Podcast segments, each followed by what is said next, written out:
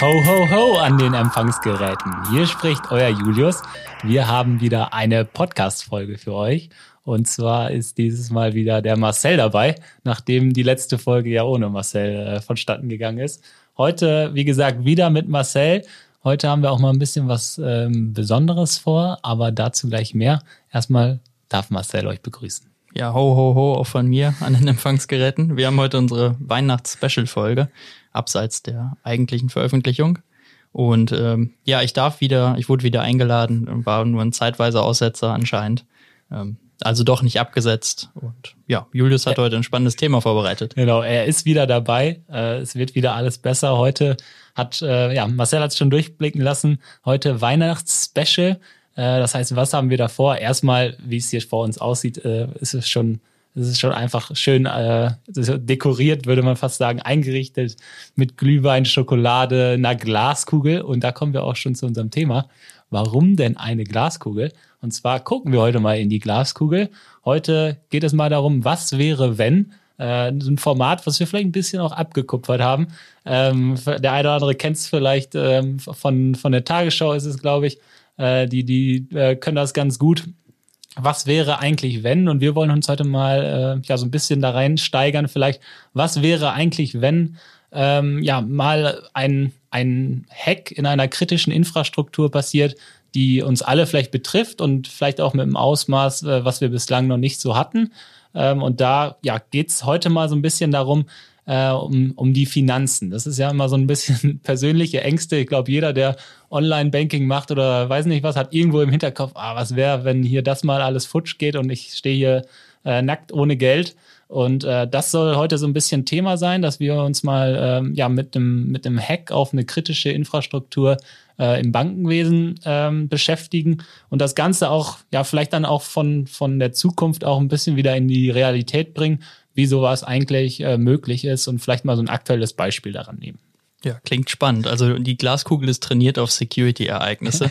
Deswegen steht die auch bei uns im Büro und wird regelmäßig dann auch befragt zu verschiedensten Kundenszenarien. Und heute haben wir einfach mal den Blick gewagt, wenn man mal so ein bisschen größer denkt ja, die Glaskugel ist auf jeden Fall äh, ja ein, ein, ein wichtiges äh, Thema in, in jeglichen Beratungsprozessen bei uns. das kann man schon so sagen, oder Marcel? Ja, die ist einkalkuliert in den Kosten. die, die ist schon einkalkuliert. Ja, genau. Also da wollen wir vielleicht einfach mal loslegen, wie ich schon gesagt habe. Es geht um, um ähm, eine Bank, ähm, um, ein, um eine Hack vielleicht dahinter. Ähm, ja, die, die, die Story dahinter. Ähm, jeder von uns kennt es vielleicht, äh, wenn man, wenn man irgendwo äh, bezahlen will und ähm, ja, man holt die Bankkarte des Vertrauens raus, äh, raus um, um den Einkauf zu begleichen. Man denkt eigentlich auch, man hätte genug äh, Geld auf dem Konto. Müsste es jedenfalls, weil äh, es ist ja Monatsanfang und da sollte ja eigentlich genug da sein. Ähm, da hat jeder von uns schon mal ähm, ja so ein bisschen darüber nachgedacht, was ist jetzt, wenn meine Karte nicht funktioniert. Das kennt man, kennt jeder wahrscheinlich, muss auch nicht immer in Verbindung mit dem Hack stehen, aber ähm, ein bisschen unangenehm ist es, glaube ich, immer für alle, wenn hinter einem die Schlange lang ist. Ähm, und das ist so ein bisschen, ähm, ja, das, das, das Szenario. Ähm, der Kartenleser äh, verweigert die Bezahlung, auch Apple Pay geht nicht. Und äh, man fragt sich am Ende, woran liegt es eigentlich? Ja, also in erster Linie würde ich ja mal vermuten, wahrscheinlich stehst du bei Galeria Kaufhof und vielleicht haben die gerade kein Internet. Das Kartenleseterminal verweigert also die Bezahlung. Oder vielleicht ist allgemein das Sum-Up-Terminal kaputt und äh, ja, du kannst einfach nicht mit Karte bezahlen. Du schiebst es wieder ähm, auf die anderen äh, und nicht auf, auf deine, auf deine eigentlichen, eigenen äh, technischen Kompetenzen. Ähm, Hat ja auch vorher immer funktioniert. Aber was ist, wenn dich die Verkäuferin dann darauf hinweist, ähm, dass die Zahlung mit dieser Bankkarte einfach derzeitig äh, funktioniert und vielleicht am, an der Nebenkasse jemand mit einer anderen Karte bezahlt. Ja, dann würde ich wahrscheinlich sagen, ich lasse meine Einkäufe mal kurz liegen. Äh, kann man dann ja wahrscheinlich auch so irgendwo li liegen lassen, dass sie mir nicht äh, aus den Händen gerissen werden, weil es Vorweihnachtszeit ist.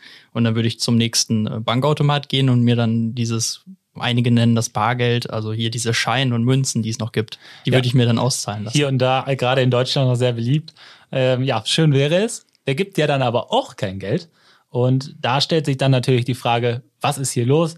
Was könnte passiert sein? Und da ist natürlich die Bank das Problem. Und nicht mehr ähm, deine Karte oder äh, vielleicht auch du, sondern das Problem ist vielleicht größer als zunächst angenommen.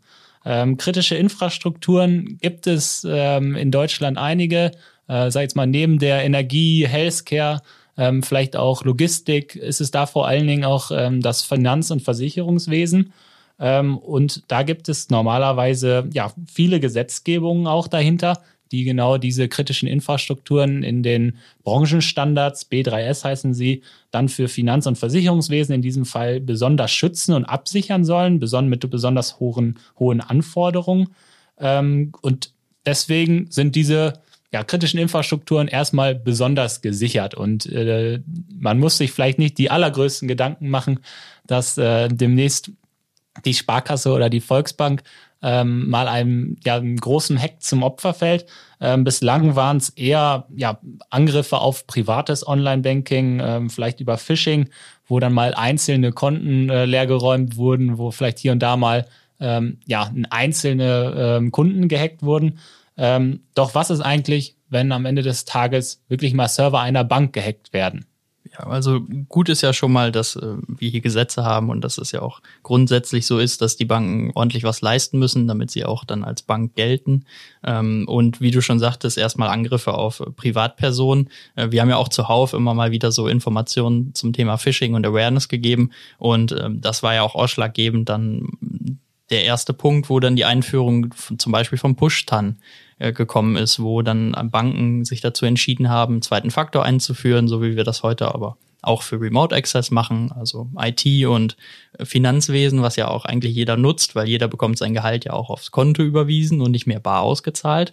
Ähm, das äh, betrifft ja eigentlich doch jeden. Und ähm, diese Angriffe sind jetzt in erster Linie auf private Personen äh, ausgelegt. Aber bei uns, in unserem Beispiel, geht es jetzt auch nicht um, um zum Beispiel eine Niederlassung einer äh, Sparkasse lokal oder einer Bank, die vielleicht für eine Region zuständig ist und man hat das Office-LAN in, an, äh, ja, in Mitleidenschaft gezogen, hat also irgendwie ein paar Rechner verschlüsselt, sondern es gibt ja immer ein zentrales Backbone von einer Bank, in Frankfurt zum Beispiel, wo dann wirklich die ganzen Zahlungsdaten liegen, wo die ganzen Datenbanken liegen, die dann auch internationale Transaktionen durchführen. Und das ist eigentlich, was in unserem Beispiel passiert ist. Man hat also wirklich einen zentralen Knotenpunkt dieser Bank in Beschlag genommen und hat sämtliche Transaktionen unter Kontrolle und eigentlich äh, Einfluss auf alles, was Konten angeht, was Zahlungsdaten und Kontostände vor allen Dingen auch sind. Mhm. Also wie du schon gesagt hast, ähm, das Absichern, Absichern seiner, seines eigenen privaten Kontos ist ja irgendwo auch ähm, in seiner eigenen Verantwortlichkeit auf jeden Fall. Ähm, ja, wenn man keine Möglichkeit hat, das äh, Ganze am Ende des Tages sich darüber zu versichern und vielleicht ja man gar nichts dafür kann, weil die ganze Bank am Ende des Tages zum Opfer gefallen ist, da sind die Folgen natürlich enorm. Kannst du mal so ein bisschen unmittelbare, mittelbare Folgen ähm, vielleicht ähm, ja in die Glaskugel schauen vor uns. Wir können in die Glaskugel schauen. Wir hatten schon gesagt, erstmal keine Bezahlung mehr möglich. Ähm, die Kartenterminals, die in so einem Bezahlnetzwerk organisiert sind, die dann sich zum Beispiel auch bei Mastercard oder Visa bedienen, die äh, bekommen ihre Aufträge nicht mehr los über zum Beispiel diese spezielle Bank. Ähm, ja, dann könnte ich mir halt denken, ich gehe Bargeld besorgen, wenn ich keins mehr zu Hause habe. Ähm, das geht bei der eigenen Bank, die dann angegriffen wurde, erstmal nicht. Äh, die wird wahrscheinlich auch die ganzen Automaten erstmal außer Betrieb nehmen. Ähm, wenn ich dann an Fremdautomaten gehe und es dort versuche, kann ich vielleicht noch kurzzeitig Glück haben, bis sich das rumgesprochen hat, dass diese Transaktionen mit dieser Bank nicht mehr durchgehen. Hat das vielleicht noch nicht jede Bank, äh, die so einen kleinen Geldautomaten betrieben hat, implementiert und dann bekomme ich vielleicht noch eine halbe Stunde Geld. Aber irgendwann spricht sich das Thema rum und dann kooperieren, ja, dann kooperieren diese ganzen Banken auch nicht mehr mit der einen, die gehackt wurde, ähm, schalten also auch ihre Verbindung dahin ab, weil sie wissen, ich bekomme das Geld sonst nicht zurück, was sie ja bei einem Fremdautomat erstmal in Vorkasse rausgeben. Ähm, ja, was noch betroffen ist, sind natürlich Daueraufträge. Und ne, wenn du deine Miete bezahlst oder auch äh, Firmen, die äh, Daueraufträge haben, Lastschriften sind unterbrochen. Es kann also auch zu Lieferengpässen kommen. Die Lieferketten könnten unterbrochen werden, weil Firmen äh, dann ihre Bezahlung nicht mehr tätigen können. Und ähm, am Ende kann man eben sagen, dass dass es eventuell zu einer Massenpanik führen könnte, wenn die Leute eben nicht mehr an ihr digitales Geld kommen. Und ich meine, das ist, glaube ich, jedem von uns bekannt. Wir horten ja nicht mehr unser Geld zu Hause, sind also gar nicht mehr so liquide, dass wir jetzt einfach sagen können, oh, ich habe keinen Zugriff auf meine Bank, das legt sich schon wieder in den nächsten 40 Tagen, äh, 14 Tagen. Und ich bezahle jetzt einfach meine Ausgaben und was ich so brauche, auch als Firma, mal eben bar den Lieferanten, hier hast du deine 40.000 Euro für die Checkpoint-Hardware, das äh, läuft nicht ohne Bank. Und ähm, das würde erstmal zur Massenpanik führen, äh, langsam, aber dann stetig. Und ähm, ich könnte mir auch vorstellen, ich bin zwar kein Wirtschaftsexperte, aber so in der EU-Handelszone wird das natürlich auch dazu führen, dass eine Bank, die viel Macht hat ähm, oder die auch viel Geld verfügt, wenn das auf einmal nicht mehr verfügbar ist, dass es auch die ganze Handelszone in Mitleidenschaft zieht, dass auch andere Länder den Euro als Währung dann zum Beispiel ja, niedriger werten würden und dass es dort auch massive Probleme im globalen Handel gibt. Ja, also von, von dem Privat, von der Privatperson, die vielleicht Geld abholen möchte und äh, den Shopping-Trip bezahlen will oder essen, ähm, geht es dann auch ganz schnell natürlich zu Unternehmen äh, die davon betroffen sind, ähm, vielleicht Lieferketten nicht mehr einhalten können, äh, Produktion nicht mehr aufrechterhalten können, weil sie einfach nicht bezahlen können. Und das ist ja schon ein Szenario, ähm, was eigentlich auch das ähm, Banken- und Finanzwesen ähm, am Ende des Tages auch zu einer kritischen Infrastruktur gemacht hat. Ja, wir wissen ja im Hintergrund nicht, ähm, der Lieferant, der sein Konto bei einer Bank hat, ist das einfach nur jemand, der Crepe verkauft, äh, irgendwo in der Straße und da so ein Kartenterminal benutzt oder ob das vielleicht ein Lieferant ist für äh, medizinische Produkte, die auch äh, just in time benötigt werden und daher auch sehr kritisch sind, Organtransplantation und was auch immer da so sein könnte. Und dementsprechend muss man ja erstmal davon ausgehen, dass so eine Bank Konten beinhaltet, die aus allen Bereichen kommen, also auch aus diesen besonders schützenswerten Transport, Medizin, äh, Logistik und eben Banken auch selber. Und äh, daher muss man den höchsten Schutzgrad anwenden. Definitiv. Also da äh, ist auf jeden Fall entsprechende Vorsicht geplant. Deswegen gibt es ja auch ähm, diese Anforderungen in den Kritis-Gesetzen. Äh, nichtsdestotrotz sieht man auch an aktuellen Beispielen, dass auch kritische Infrastrukturen nicht davon äh, bewahrt werden, äh, einem Hack zum Opfer zu fallen. Ähm, es gibt Statistiken natürlich darüber, gerade jetzt in dieser Zeit, ähm, was die Healthcare-Branche betrifft. Ähm, da ist es natürlich so, dass da auch kritische ähm, Angriffe immer wieder vollzogen werden und es auch ähm, sehr stark äh, am Steigen ist, das Ganze.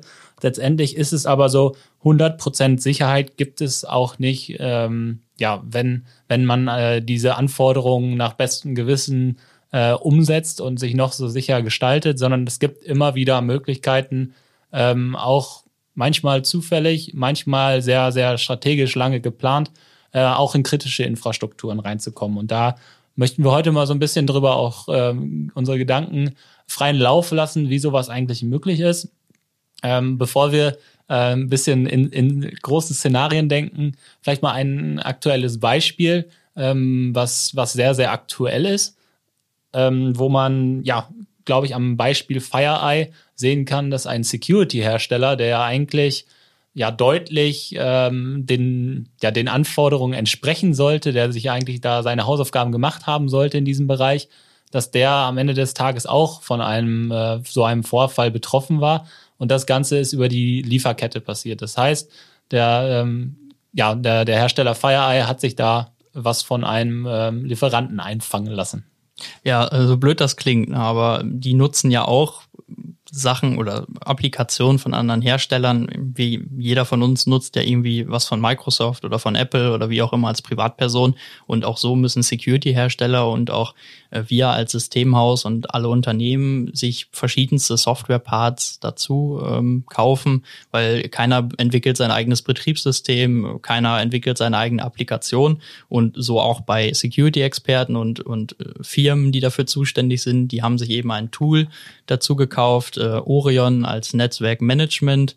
Ähm, Produkt und dieses Orion ist äh, ja Opfer eines äh, ja, gefährlichen Updates geworden, weil man eben den Hersteller im Hintergrund infiltriert hat.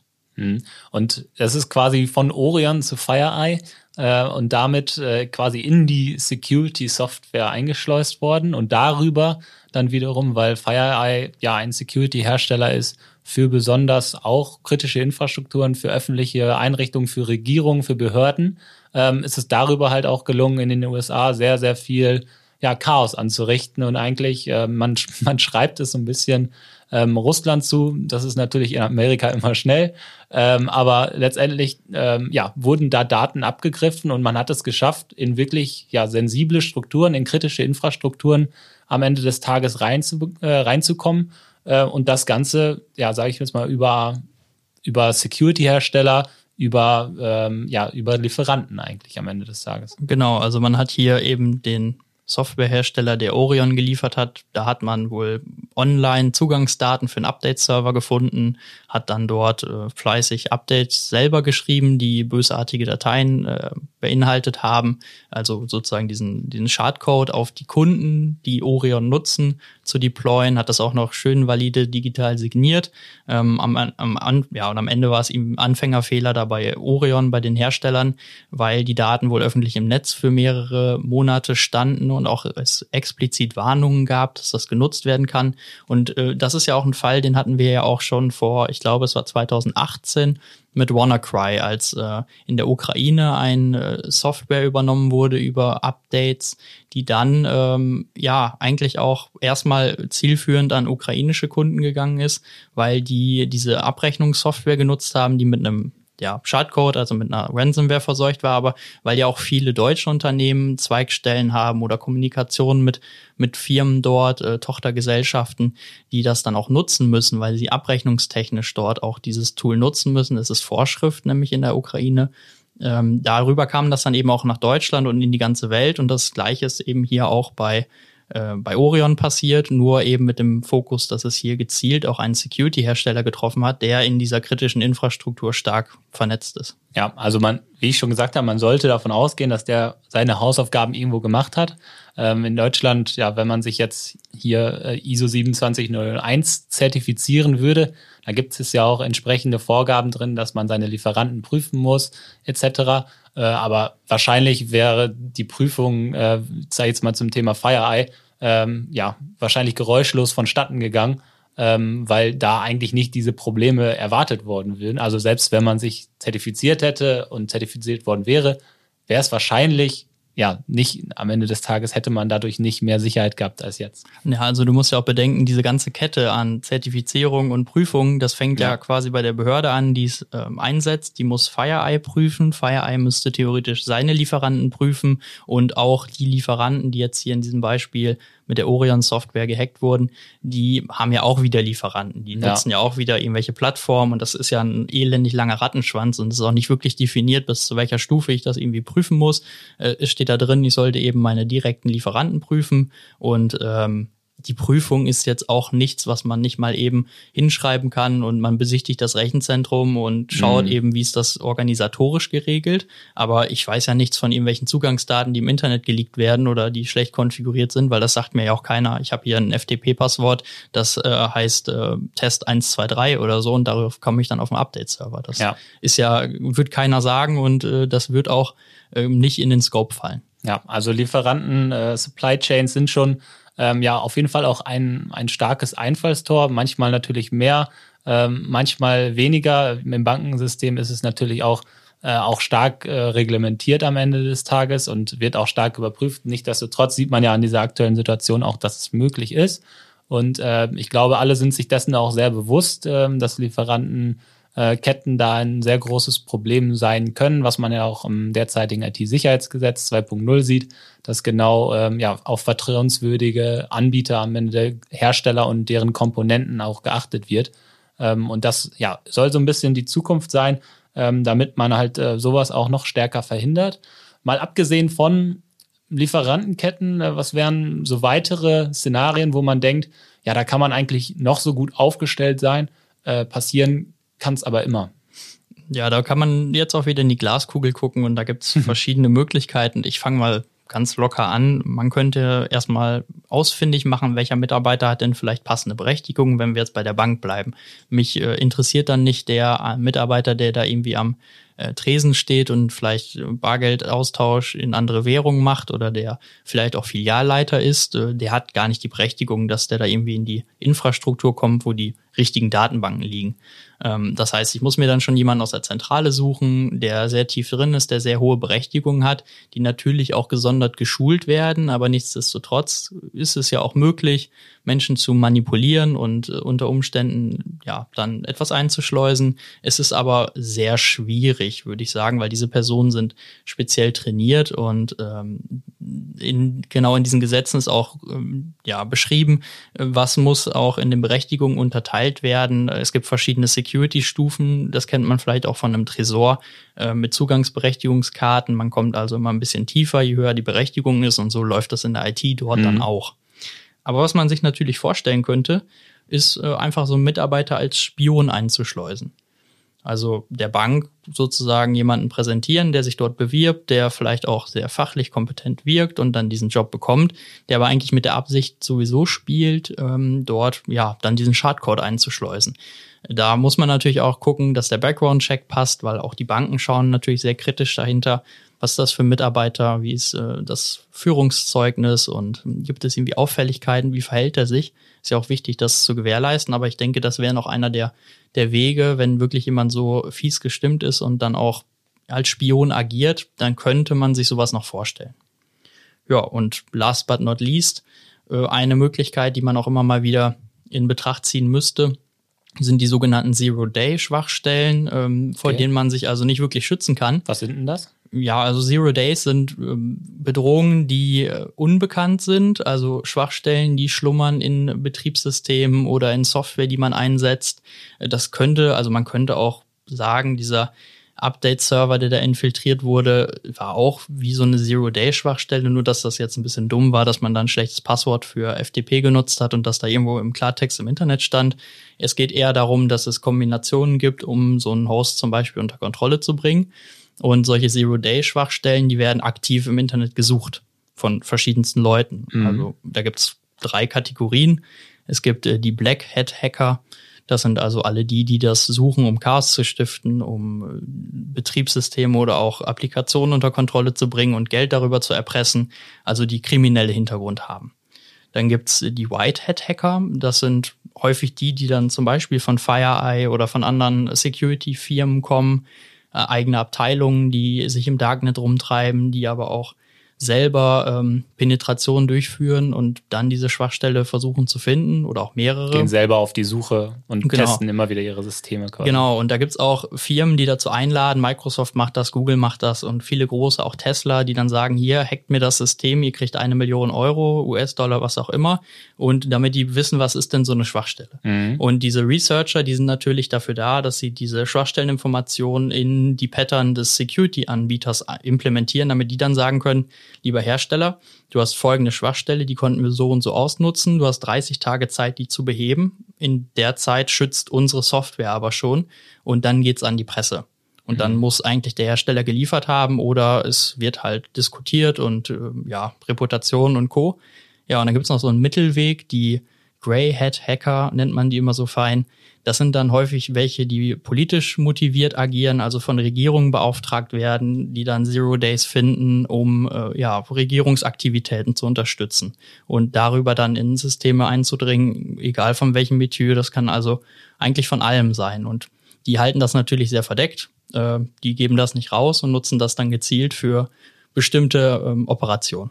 Ja, und vielleicht da ist es auch nochmal wichtiger, dass die ähm, vielleicht da auch noch mehr Daten kriegen, als wirklich ähm, am Ende des Tages aufzufallen und vielleicht was lahmzulegen oder Geld zu fordern wahrscheinlich, oder? Da geht es oft auch um Wirtschaftsspionage, ja, ähm, sagt man zumindest häufig. Man ähm, bekommt ja auch ganz oft mit, dass es politisch äh, motiviert, so wie die Amerikaner jetzt sagen, aus Russland oder aus Korea kommt, mhm. weil ähm, man muss auch sagen, dass Korea auch viel Geld. Also die haben ja nicht wirklich, was sie exportieren. Das nimmt ja auch keiner Ware von denen an. Nehmen sie dann über Hacking und, ein. Genau, und das wird spekuliert, dass sie eben über politisch motivierte äh, Angriffe auf Unternehmen oder ja, Privatpersonen sind zu klein, aber dann eher auf Unternehmen wirklich, dass sie darüber Geld erpressen, was denn wirklich auch dem Staat zugutekommt, weil die haben ja keine anderen Einnahmequellen. Und die können ja auch nicht einfach Geld drucken und sagen, das ist jetzt in der Wertwelt, äh, in der Welt wert. Sie können natürlich sagen, jeder Bürger hat hier Geld und das ist für meinen Bereich wichtig, aber die können ja nicht nur von ihren Rohstoffen leben und müssen hm. ja auch importieren und exportieren.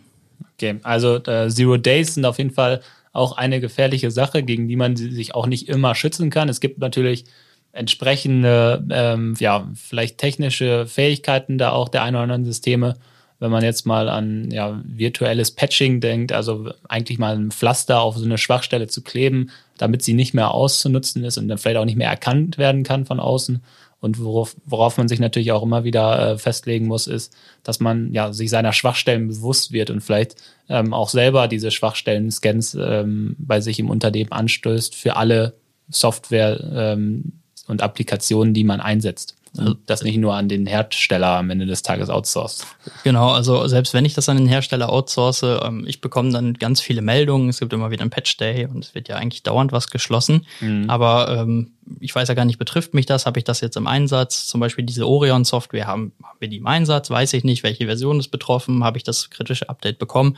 Das sind Fragen über Fragen, die einen den ganzen Tag beschäftigen können. Mhm. Und ähm, am Ende ist es eben wichtig, das irgendwie zu automatisieren. Es gibt virtuelles Patchen, es gibt Schwachstellenmanagement dafür, aber das schützt mich ja eben nicht ganzheitlich, weil es ja oft dann auch Bedrohungen gibt, die einfach nicht bekannt sind. Noch gar nicht vor, bekannt sind. Genau, vor denen ich mich überhaupt nicht schützen kann. Man weiß ja nicht, dass es irgendeinen tollen Bug im iPhone gibt, mit dem ich auf die Firmenzentrale zugreifen kann zum Beispiel. Äh, und da ist es einfach wichtig, dass man dann auch Sensoren hat, die sowas erkennen, wenn es zum Fall kommt. Und du hast es eingangs mal gesagt, es gibt keinen 100% Schutz. Das ist auch der Grund, warum weil diese Zero Days unterwegs sind, die man eben nicht kennt und man einfach davon ausgehen muss, dass früher oder später so etwas genutzt wird gegen einen, egal wie groß oder klein man ist. Und da gilt es dann einfach, das zu erkennen und den Schaden so gering wie möglich zu halten. Hm. Also wenn es quasi nicht in allen Datenbanken ist, sondern man am Ende des Tages ja wirklich, dass es einfach eine unbekannte Schwachstelle ist, die ausgenutzt werden kann in diesem Moment, dann ähm, ja, ist es auch eine Möglichkeit darüber, einfach kritische Infrastrukturen am Ende des Tages ähm, zu befallen. Ja, wir haben es ja gesehen, Uniklinik Düsseldorf war es, glaube ich, ähm, wenn ich mich recht entsinne, die über den Netscaler angegriffen ja. wurden, war ja auch damals noch eine Zero-Day-Attacke. Äh, war dann eigentlich nicht mehr Zero Day, man müsste es nur patchen, ist aber auch immer ein bisschen schwierig bei kritischen Infrastrukturen. Und man hat da ja auch ein ich glaube, es war politisch motiviert, hörte sich zumindest so an. Und die sind ja am Ende zurückgerudert, als sie ja eigentlich die Universität angreifen wollten und keine Menschenleben gefährden. Ja. Das ging dann hin und her, aber man sieht, wozu die in der Lage sind. Und die hätten auch einfach sagen können, nee, wir lassen das so oder auch viel mehr Schaden anrichten können. Die haben sich ja wahrscheinlich auch vorher in diesem Auswahlprozess damit befasst, dass sie solche Unternehmen nicht unbedingt angreifen wollen. Dann gab es eine Verwechslung, dann haben sie doch ein Krankenhaus angegriffen. Aber wenn man da einen Trittbrettfahrer hat, der vielleicht auch dann sagt, ist mir egal, was ich angreife, dann kann es auch sehr gefährlich werden. Ja, also der, das war natürlich ein sehr, sehr äh, schlechtes Beispiel, sage ich jetzt mal, im, im Jahresrückblick, wenn wir uns jetzt mal, ähm, ja, der, erste Todesfall, der auch, der dadurch entstanden ist, ähm, aufgrund eines Cyberangriffs. Und ja, das hat, glaube ich, nochmal alle so ein bisschen auch was zu denken gegeben, was das Thema angeht, sowohl privat vielleicht auch als ähm, auch den Unternehmen. Und man sieht einfach, dass ja niemand davor am Ende des Tages 100% befreit ist. Ähm, das zeigt auch das äh, aktuelle Fire-Eye-Beispiel. Ähm, und ja, jegliche kritische Infrastrukturen, deswegen gibt's ja auch diese Bezeichnung äh, in Deutschland auch, ähm, dass ja die besonderen Schutz bedürfen, damit genau dieses Szenario, dass vielleicht auch mal eine Bank ähm, gehackt wird und ja, wirklich das Backbone da befallen wird, damit das genau nicht passiert. Und äh, ja, da hoffen wir mal einfach, dass äh, jegliche ähm, Banken, Energiesektoren, vielleicht auch Healthcare oder Logistik ähm, da einfach sehr, sehr viel ähm, für tun, dass das so bleibt, dass wir lange Zeit noch äh, keine schlechten Beispiele dazu kriegen ähm, und möglichst viel Sicherheit in diesen kritischen Infrastrukturen ähm, am Ende des Tages behalten. Ja, wir wollen es hoffen. Der Trend geht ja auch weg vom Bargeld und. Was sagt die Glaskugel? Wie lange? ja, schwer zu sagen, aber gerade durch die Corona-Krise ähm, großer Treiber, äh, Abschaffung des Bargelds. Andere Länder haben es ja schon sehr weit, Finnland, Schweden. Da wird ja eigentlich alles mit Karte bezahlt, was äh, über einem ja. Cent ist. Und ähm, ich denke, das wird uns in den nächsten Jahren auch ereilen äh, Apple Pay und Co., die akzeptieren ja auch mittlerweile Girokarten. Man muss also nicht mehr eine Kreditkarte haben. Das ermöglicht also quasi, quasi jedem, der auch ein Bankkonto hat, irgendwie digital zu bezahlen, weil ein Smartphone hat jeder irgendwie heutzutage dabei und sonst hat er die Karte dabei. Äh, es wird also sehr in die Richtung gehen. Ja, deswegen wichtig, dass ihr äh, ihr da draußen viel für eure äh, Security ähm, ja, leistet am Ende des Tages für eure Unternehmen, für auch eure Privatkonten, sei es jetzt mal in diesem Fall. Und ähm, ja, bleibt, ähm, bleibt dabei, das entsprechend zu verfolgen. Bei uns äh, war es jetzt äh, für dieses Jahr die letzte Podcast-Folge. Äh, es hat sehr viel Spaß gemacht hier in unserem äh, Weihnachtsstudio. Ähm, und ja, wir hoffen, dass wir euch alle im, im nächsten Jahr wieder mit weiteren spannenden äh, Stories ähm, ja, beglücken können. Wir holen zum Beispiel auch ähm, einen, einen CIO äh, zeitnah bei uns hier dazu. Und äh, ja, ich glaube, das werden auch im nächsten Jahr spannende Folgen. Das glaube ich auch. Wir haben ein paar nette Themen geplant. Und vielleicht für alle die, die jetzt zuhören und sich denken, hm, ich habe da ein Problem mit dem Online-Banking, kann ja auch noch sein. Ähm, wendet euch auf jeden Fall immer an die Bank, wenn was passiert ist. Es gibt nämlich auch ähm, Regularien und so. und so, dass sie das wieder zurückzahlen, genau. beziehungsweise da irgendwie versuchen, das Geld zurückzuholen. Anzeige bei der Polizei sollte erstattet werden. Äh, macht euch da keine Sorgen. Ähm, Gerade mit heutzutage der TAN-Absicherung ist man, glaube ich, sowieso immer gezwungen, das zu machen. Ich glaube, es gibt keine seriöse Bank mehr, die sagt, äh, du kannst eine Überweisung schreiben ohne irgendwie einen zweiten Faktor, außer du machst es quasi auf Papier. Ja. Äh, aber auf jeden Fall an die Banken wenden, da gibt's überall eine Hilfe-Hotline. Äh, versichert euch nochmal, dass das Passwort auch stark genug ist fürs Online-Banking und dann kann eigentlich nichts schiefgehen. Ja, Sicherheitsbedenken sollten kein äh, Grund sein, sage ich jetzt mal, Digitalisierung äh, weniger zu, zu gestalten, sondern äh, man sollte sich einfach vielleicht der, der Security dahinter bewusst sein und das am Ende des Tages ähm, ja, anpassen ne, auf die Digitalisierung. Wir wünschen euch äh, schöne Weihnachten, äh, schönen, schönen Heiligabend und äh, schöne zwei äh, Weihnachtsfeiertage und dann einen, einen guten Rutsch ins neue Jahr mit euren äh, ja, engsten, engsten Familienkreis. Und äh, wir hören uns dann im nächsten Jahr. Das letzte Wort hat wie immer Marcel. Das wünsche ich auch allen. Äh, wir freuen uns, wenn ihr wieder einschaltet. Äh, ihr könnt die Empfangsgeräte dann jetzt aber auch wieder abschalten.